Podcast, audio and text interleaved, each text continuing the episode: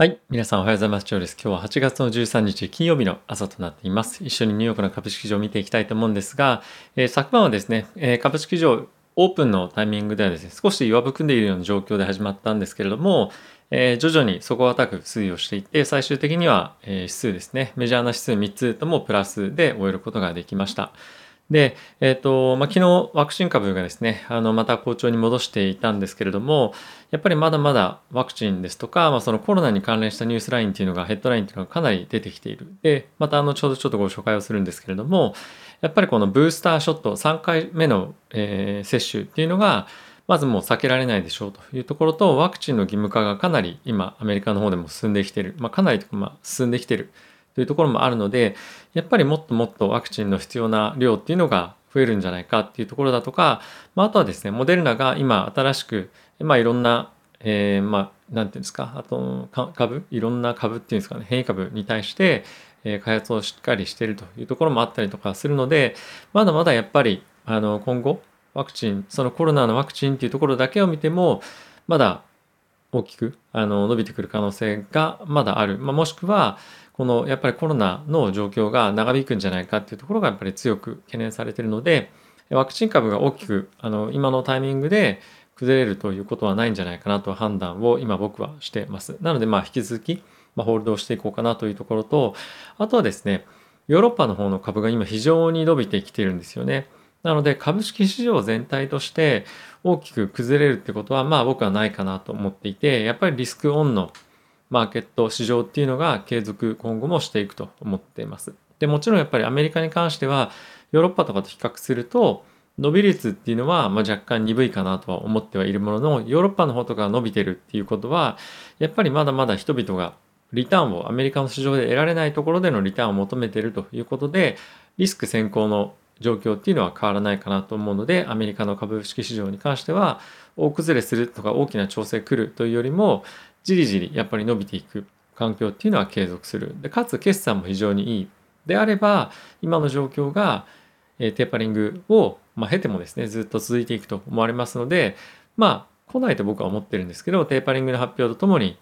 まあ、ちょっと下げるようなタイミングがあれば、それは非常にいい買い場になると思いますし、まあ、それ来なくてもやっぱり継続的に上昇していくと思いますので、入金があったりとかした場合には、やっぱり定期的に資金を入れていくっていう方が、僕はあのいい戦法というか戦略なんではないかなと思っています。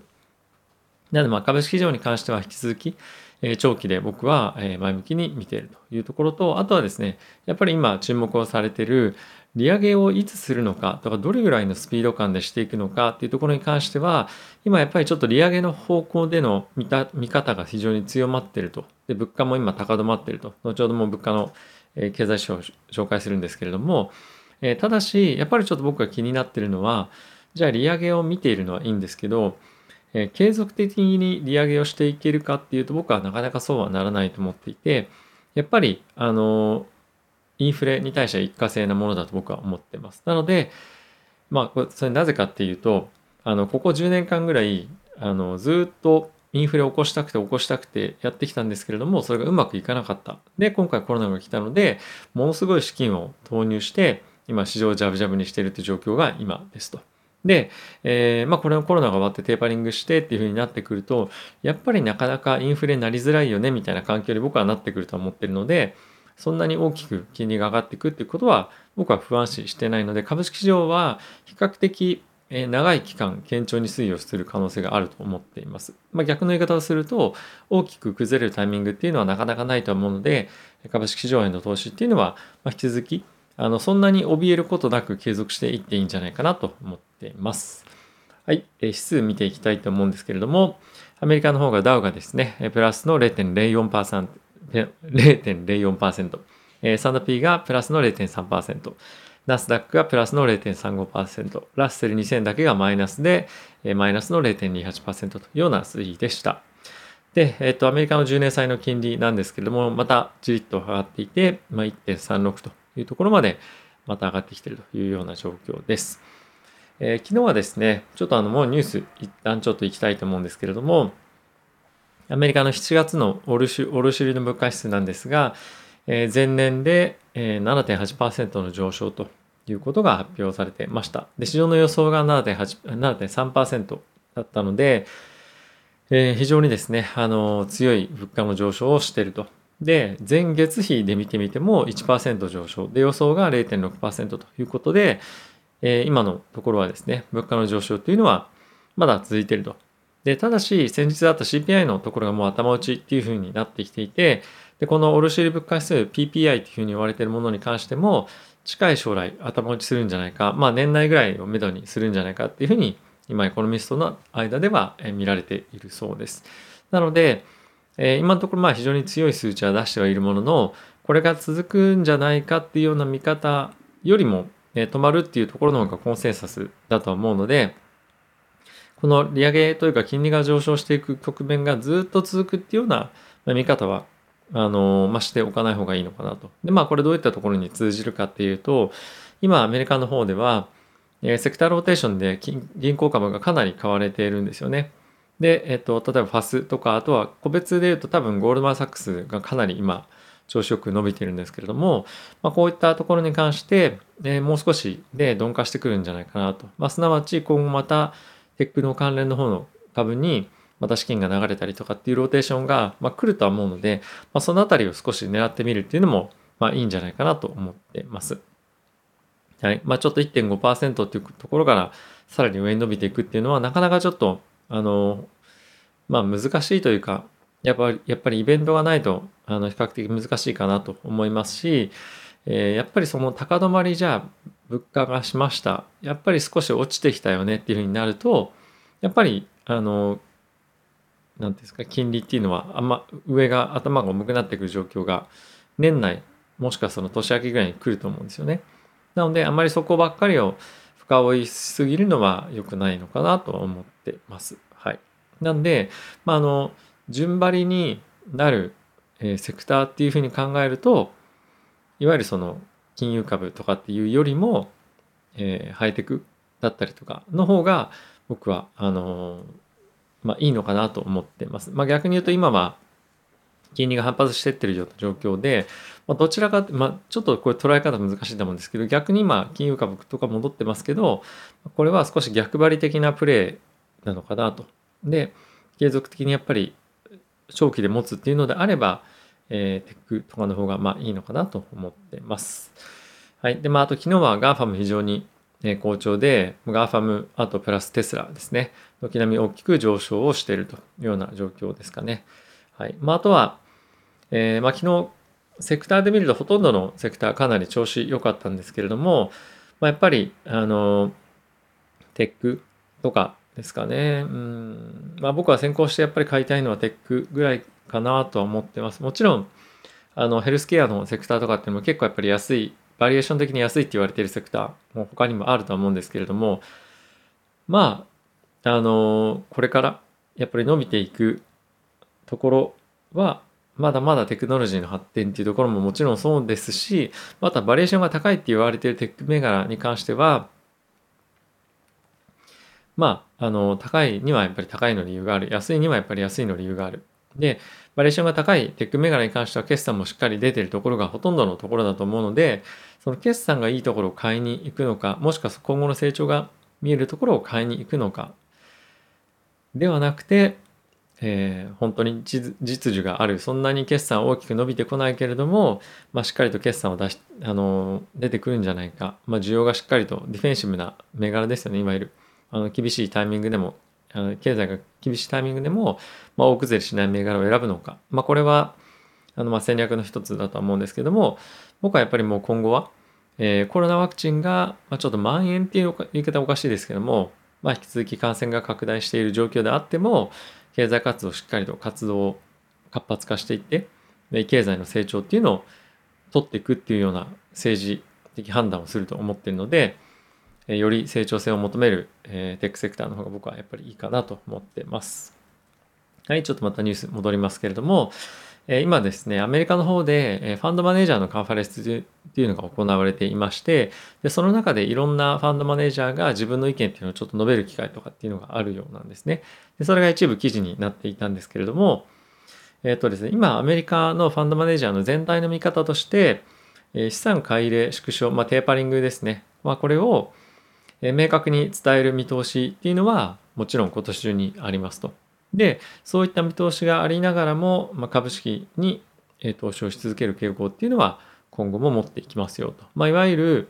えっと、テーパリングに関してはそんなにやっぱり大きく影響がないと。で、利上げに対しても今後もちろん考えていかなければいけないけれども、まあ、それも大きく株価を引っ張るようなことはないんじゃないかっていう見方が今、大まかの見通しということですね。で、この中で大きくリスクとして掲げられているものが引き続きパンデミックと中国のリスクということが言われています。で中国のリスクに関してはやはりなかなか予想がしづらいっていうところもあるので非常に気にされているというところとあとパンデミックに関してはどれぐらい伸びていくのかとかまた今後継続的にワクチンの接種っていうのは行っていくけれどもまあのまた新しい新種の変異株が出てくるんじゃないかとかそういったところも注目をされているようです。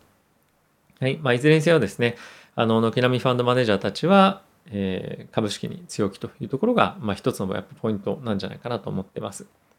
はい。次はですね、えー、CDC、アメリカの疾病対策センターですかね、の方が、えー、ブースターショットをアメリカの方で、まあ、使用しましょうか、どうしようかっていうのを、えーまあ、アメリカ時間の金曜日、今夜ですね、する予定らしいです。で内容としては、えー、基礎疾患を持っている方、まあ、特に、基礎疾患で、まあ、今あのがんとか、まあ、そういった重い病気を持っている方は免疫っていうのが比較的低下しているので、まあ、そういった方を優先に疾患をすでに持ってらっしゃる方を対象にですねブースターショットっていうのをやっていこうと。で別の記事でもあったんですけれどもファウチさんとしてはいずれにせよもう全アメリカ国民はこのブースターショットの対象になるでしょうということがコメントとして出ていました。なのでやっぱり遅かれ早かれですねこういった方向性のえー、まあ、施策というのが何かしら発表されてくるんではないのかなと思いますのでまだまだコロナのリスクっていうのはあの残り続けるかなというところとまだワクチン銘柄っていう意味ではものすごく大きくストーリーが覆る変わるっていうような状況よりも、えー、こういった今みたいな状況が引き続き継続してえ続いていくその中で彼らが持ってる他のパイプラインのニュースとかっていうのが出てくると非常にいい状況になると思うんですけどもまあそれはそれであのあんまりちょっと期待しすぎだと思うので、えっとまずはですねコロナのワクチンっていうところがどういった状況になっていくっていうのをまずは見極めながら、えー、今の状況っていうのを判断していきたいなと思っています。まあ、それに伴ってなんですけれども、えー、Facebook がえー、オフィスに戻ってきなさいよっていうのを、まあ、8月9月っていうタイミングからですね1月まで一旦延期をしますということが発表されてました。はい。まあ、Google もですね、同じようなことを発表していて、えー、継続的にワークフロム、ワークフロムホームみたいなのを継続する社員に関しては、えー、距離が、オフィスから距離が離れれば離れるほど減給みたいなことがあの発表されてましたけれども、まあ、徐々にやっぱりそのコロナの状況、ワークフロムホームっていう状況がベースになりながらいかにえー、制度を整っていく整えていくかとかっていうところに今もう目線がいっているような気がするので、まあ、今後 Google が発表しているような流れのですねあのニュースっていうのも出てくるんじゃないかなと思うので、えー、この辺りは、うん、さらに注目していきたいと思いますし日本にいる我々にとって、えー、どういった状況が今後来るのか、まあ、この辺りも非常に興味深いポイントですかね。はい、で、えー、と次なんですけれども、まあ、なんとあのトランプさんがですね2024年に向けて今政治家のアドバイザリーとかっていうのを雇って、え、準備選挙してるんじゃないかあの選挙の準備をしてるんじゃないかということが、え、ニュースとして出ていました。でこれまだ正式に発表されてないんですけれども、まあ、明らかにあの民主党だったかなアイオワの元あの選挙、まあ、元というか選挙のアドバイザーを雇って、え、そういった対策っていうのを今後今していってるようです。なのでえー、まあ本当にトランプがまた戻ってくるとかトランプさんまた戻ってくるのかどうかっていうところはあの非常に話題に今後なってくると思いますし、えーまあ、それに伴ってバイデン大統領が世間からどう見られているかっていうところも、まあ、今後もっとニュース出てくると思うので、えー、注目をして見ていきたいなと思ってます。はい。で、えっ、と、サッカーの方なんですけれども、まあ、なぜこんな話をするかっていうと、パリ・サンジェルマンにバルセロナから移籍したメッシなんですけれども、契約金の一部がですね、なんと、えー、ファントークン、まあ、いわゆるその仮想通貨で支払われたと。まあ、中身は50億円っていう年俸があるんですけれども、手取りですね。でこれのうちの、えー、約3000万円ぐらいがファントークンで支払われたんじゃないかというふうに言われています。で今後こういった利用が進むっていうのは非常に興味深いなと思ったので皆さんにご紹介をさせていただいたんですけれども、えー、すごい金額ですよねとにかく非常にあの面白い使われ方だなと思いますし今後おそらく広まってくるんじゃないかなと思うので引き続き注目していきたいと思います。はい、あとはですねあのディズニーの決算出てまして、46月期の決算が予想を上回ってきたと。で、メインなんですけれども、やっぱりディズニープラスというところの契約者が伸びているというところと、あとはですね、あの入場制限に対しての緩和っていうのが少しされて、えー、テーマパークに対しての訪れる人々が増えていると。で、こういったところが収益を押し上げて上げてると思うんですけれども、これがどこまで続くのかっていうのは今後、あのワクチン次第かなとは思うので、こういったところのワクチンのこういったところのその決算が伸びてくるかどうかっていうところも、大きくですね、あの他の、なんていうんですかね、あの娯楽関係の企業に対して影響があると思うので、引き続き注目をして見ていきたいなと思っています。はい、株式上ちょっと一進一退の攻防をナスダック関連はしてますけれども、かなりダウと S&P に関しては調子よくパフォーマンス上げてはいるので、え自分のポートフリオをどこに寄せるのか、もしくは分散させるのかっていうところも、今結構やっぱり非常に重要なえ、ポイントかなと思いますし、ま、あとは短期的にやっぱり調整っていうのはどこかで必ず来るので自分の投資のテーマっていうのはやっぱり一つちゃんと持っておくというところがまずいいんじゃないかなと。で下落が気になる方はキャッシュを持つかもしくはポジションを少し減らすか、え、まいろいろ下手に分散するとかっていうよりも、えー、そういった方向もあると思うので、えー、しっかりと戦略を立てながらいっていただければなと思ってます。僕は引き続きまあ、テック銘柄にですね、ハードワクチンですね、そのあたりに集中していきたいなと思ってますし、あとは現金に関しては、え指数にナスダックとか、あとは今後は VTI とか、そういったところに入れながら、えうまくキャッシュマネジメントというか、まあ、ポートフォリオのマネジメントをしっかりやっていきたいなと思ってます。ということで、また次回の動画でお会いしましょう。さよなら。